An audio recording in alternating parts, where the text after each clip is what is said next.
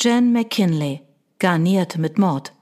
Kapitel 4 Mel entschied sich gegen Joes Rat und den von Angie und unterschrieb den Vertrag. Zum Teil, weil sie Tate nicht im Stich lassen wollte, aber auch, weil sie die Tatsache nicht ignorieren konnte, dass das Geschäft durch die Werbung für die Hochzeit einen echten Schub bekommen würde. Und es würde viel Publicity geben, wenn zwei der wohlhabendsten Einwohner von Scottsdale den Bund fürs Leben schlossen. Am nächsten Morgen hatte Mel so gut wie keine Zeit mehr zum Schlafen. Sie hatte die Nacht damit verbracht, Törtchen zu backen, Zuckerguss anzurühren und Fondant auszurollen. Nach unzähligen Versuchen hatte sie schließlich fünf neue Törtchen in den verschiedensten Geschmacksrichtungen und in Christys Farben rot, weiß und schwarz gebacken. Soweit sie wusste, waren sie noch nie zuvor hergestellt worden. Hätte jemand anders einen dunklen Schokoladencupcake mit Kirschfüllung und einer dunklen Schokoladenganache mit getrockneten Kirschen bestreut erfinden können? Das war nur eine der fünf Kreationen, aber es war ihre Lieblingskreation. Sie rief auf Christys Handy an, sobald der Laden öffnete, und hinterließ eine Nachricht, dass die Cupcakes fertig waren. Sie hörte den ganzen Tag nichts von ihr. Je später es wurde, desto mehr steigerte sich Mel von genervt über verärgert bis hin zu richtig sauer. Die Törtchen trockneten schnell aus und sie wollte, dass Christy sie probierte, solange sie noch frisch waren. Der Drang, den Vertrag zu zerreißen, war fast zu stark, um ihn zu ignorieren. Sie hinterließ zwei weitere Nachrichten für Christy und rief schließlich Tate an. Harper Investments, Tate Harper am Apparat? antwortete er. Ja, aber ich sage es ungern, Sir, im Moment, Sir, aber jeder weiß, dass Sie verrückt sind, sagte Mel. Hey, bringing up, Baby.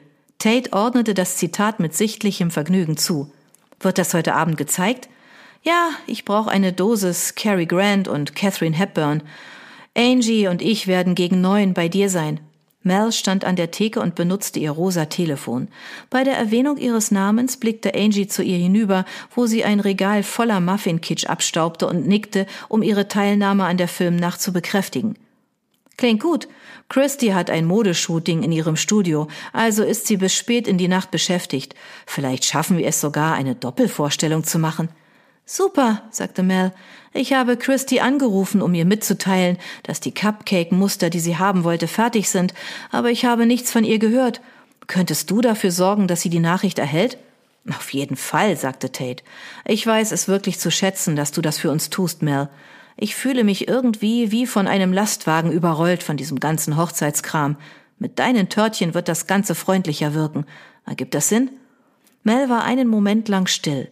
War das ihre Gelegenheit, ihn zu fragen, ob diese Hochzeit wirklich das war, was er wollte? Konnte sie ihn das fragen? Oh, da kommt noch ein anderer Anruf rein, sagte er. Wir sehen uns um neun. Bye, Tate. Mel legte auf. Verdammt.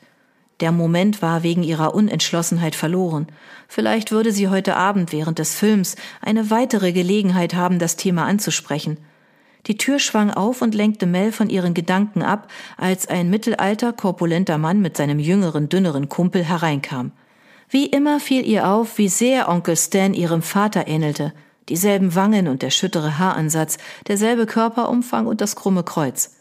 Onkel Stan, rief sie, als sie um den Tisch herumlief, um von ihm in die gleiche tröstende Umarmung genommen zu werden, die sie seit ihrer Kindheit von ihm bekommen hatte. Angie holte ihre eigene Umarmung nach und beide lächelten Detective Rayburn an, Onkel Stans neuesten Praktikanten. Was soll es heute sein, Jungs? fragte Angie. Wir haben frische Red Velvets oder ein leckeres Cookies and Cream? Onkel Stan leckte sich voller Vorfreude über die Lippen. Einen Red Velvet für mich. Für mich nichts, sagte Rayburn.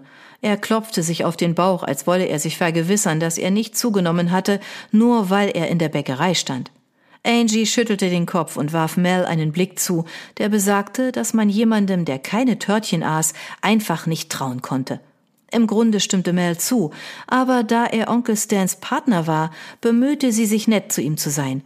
Wie läuft das Geschäft? fragte Onkel Stan. Es boomt, sagte Mel. Ich glaube, wir bekommen wirklich eine Fangemeinde. Hast du dir das Sicherheitssystem angesehen, über das wir gesprochen haben? Ja, sagte Mel. Sie hatte es sich angesehen. Sie hatte es nicht gekauft, weil es zu teuer war, aber sie hatte es sich angesehen. Das Telefon in der Bäckerei klingelte und Mel entschuldigte sich, um den Hörer abzunehmen. Fairy Tale Cupcakes, hier ist Mel. Wie kann ich Ihnen helfen? Du kannst aufhören, meinen Verlobten anzurufen und dich über mich zu beschweren. Es war Christy und sie klang verärgert. Wie bitte? fragte Mel.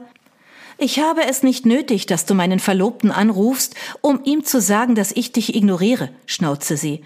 Dabei habe ich doch gerade zwei meiner Mädchen zu deinem kleinen Laden geschickt, um die Törtchen abzuholen. Ich kann dir versichern, dass ich nichts dergleichen gesagt habe, sagte Mel. Sie biss die Zähne zusammen, um nicht noch mehr zu sagen. Angie warf ihr einen Blick zu, während sie den Tresen abwischte. Ihre Augen waren groß und verrieten Mel, dass ihr Tonfall untypisch scharf gewesen war. Sowohl Onkel Stan als auch Detective Rayburn beobachteten sie ebenfalls. Hör zu, ich habe ein echtes Geschäft mit echten Problemen, um die ich mich kümmern muss. Jemand wird kommen und die verdammten Törtchen abholen. In Zukunft würde ich es begrüßen, wenn du mich anrufen würdest und nicht Tate. Schau auf dein Handy, sagte Mel. Ich habe angerufen, mehrmals. Ich glaube, dein Ton gefällt mir nicht, sagte Christy. Ist mir egal, wie lange du schon mit Tate befreundet bist. Ich bin diejenige, die ihn heiraten wird. Es ist nicht meine Schuld, dass du in all den Jahren, in denen du mit ihm herumgeturtelt hast, den Handel nicht abschließen konntest. Was? Mel verschluckte sich. Du hast mich verstanden. Christys Stimme war ein leises Zischen. Ich weiß, dass du und deine kleine Freundin seit Jahren versucht habt, Tate zu erobern. Ihr konntet es nicht, und ich schon. Finde dich damit ab. Christy legte auf und Mel spürte, wie ihr Temperament aufstieg und explodierte. Oh, stöhnte sie. Sie wollte das Telefon zurück in die Halterung legen, aber ihre Hand verfehlte es und das Telefon rutschte auf den Tresen, was ihren Zorn erneut entfachte. Sie schlug das Telefon dreimal gegen seine Halterung und schrie, ich hasse sie, ich hasse sie, ich hasse sie.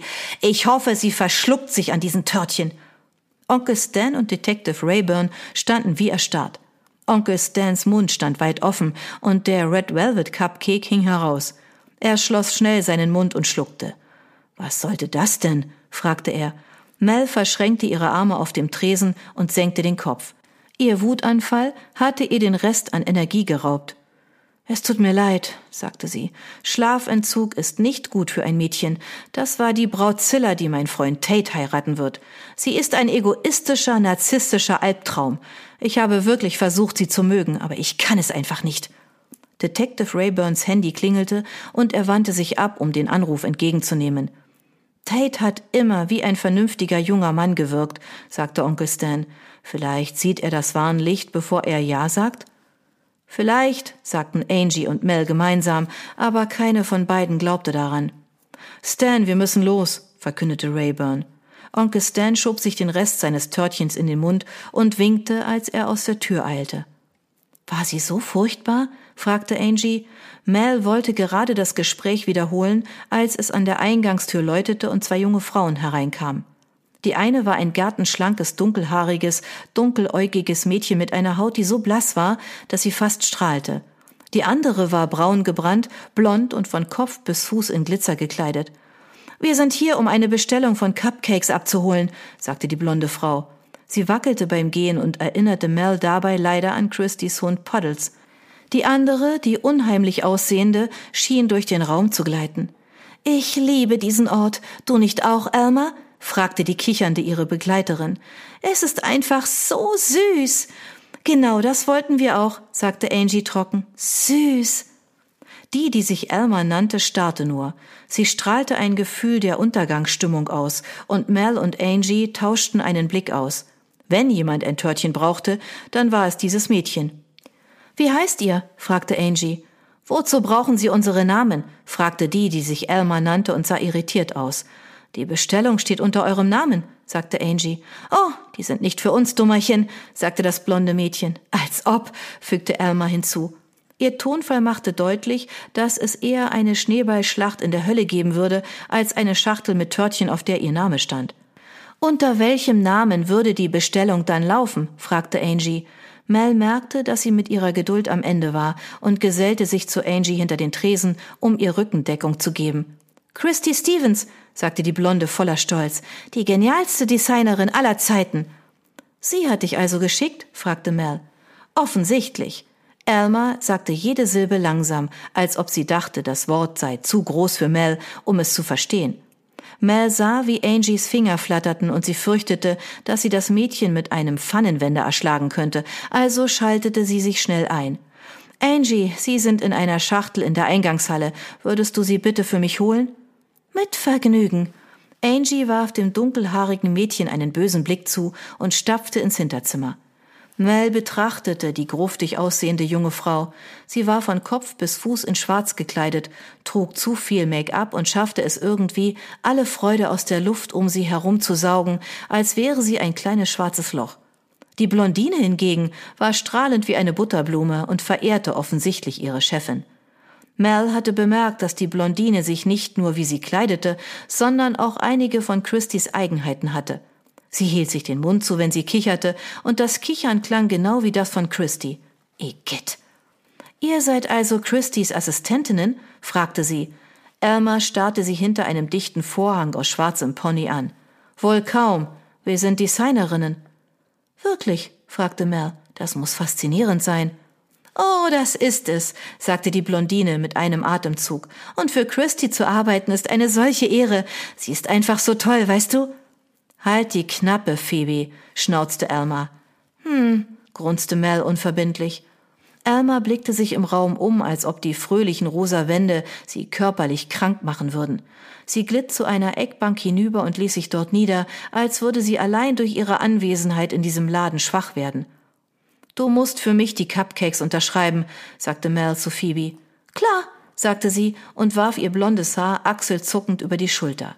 Mel zückte schnell eine Quittung und reichte sie zusammen mit einem Stift an das Mädchen weiter. Sie kritzelte gerade ihren Namen, als Angie mit einer rosafarbenen Schachtel mit grauen und schwarzen Retro-Starbust-Symbolen darauf zurückkam. Sie reichte die Schachtel Elma, die aussah, als würde sie lieber sterben, als mit so einem Ding gesehen zu werden. Hast du keine Tasche, in die du das stecken kannst? fragte sie. Angie warf ihr einen Blick zu und fand eine schlichte weiße Tasche auf dem Tresen. Sie steckte die Schachtel in die Tüte und reichte sie Elma. Einen schönen Abend noch, sagte Angie mit so viel sirupartiger Fröhlichkeit, dass selbst Mary Poppins einen Würgereiz bekommen hätte. Mel musste sich wegdrehen, um nicht zu lachen. Die Glocken bimmelten, als sich die Tür hinter den Mädchen schloss. Jemand sollte schnell die Adams Family anrufen und ihnen sagen, dass Wednesday frei herumläuft, sagte Angie. Sie war richtig unheimlich, nicht wahr? Und was war mit Malibu Barbie? fragte Angie. Ein Mädchen, das ständig so glücklich aussieht, könnte etwas strapazieren. Schwer zu sagen, mit wem ich lieber in einem Aufzug festsitzen würde, das ist sicher, sagte Mel. Oh, finde ich nicht, erwiderte Angie.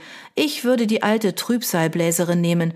Wahrscheinlich kann sie sich nachts in eine Fledermaus verwandeln und fliehen. So sind die Chancen für eine Rettung viel größer.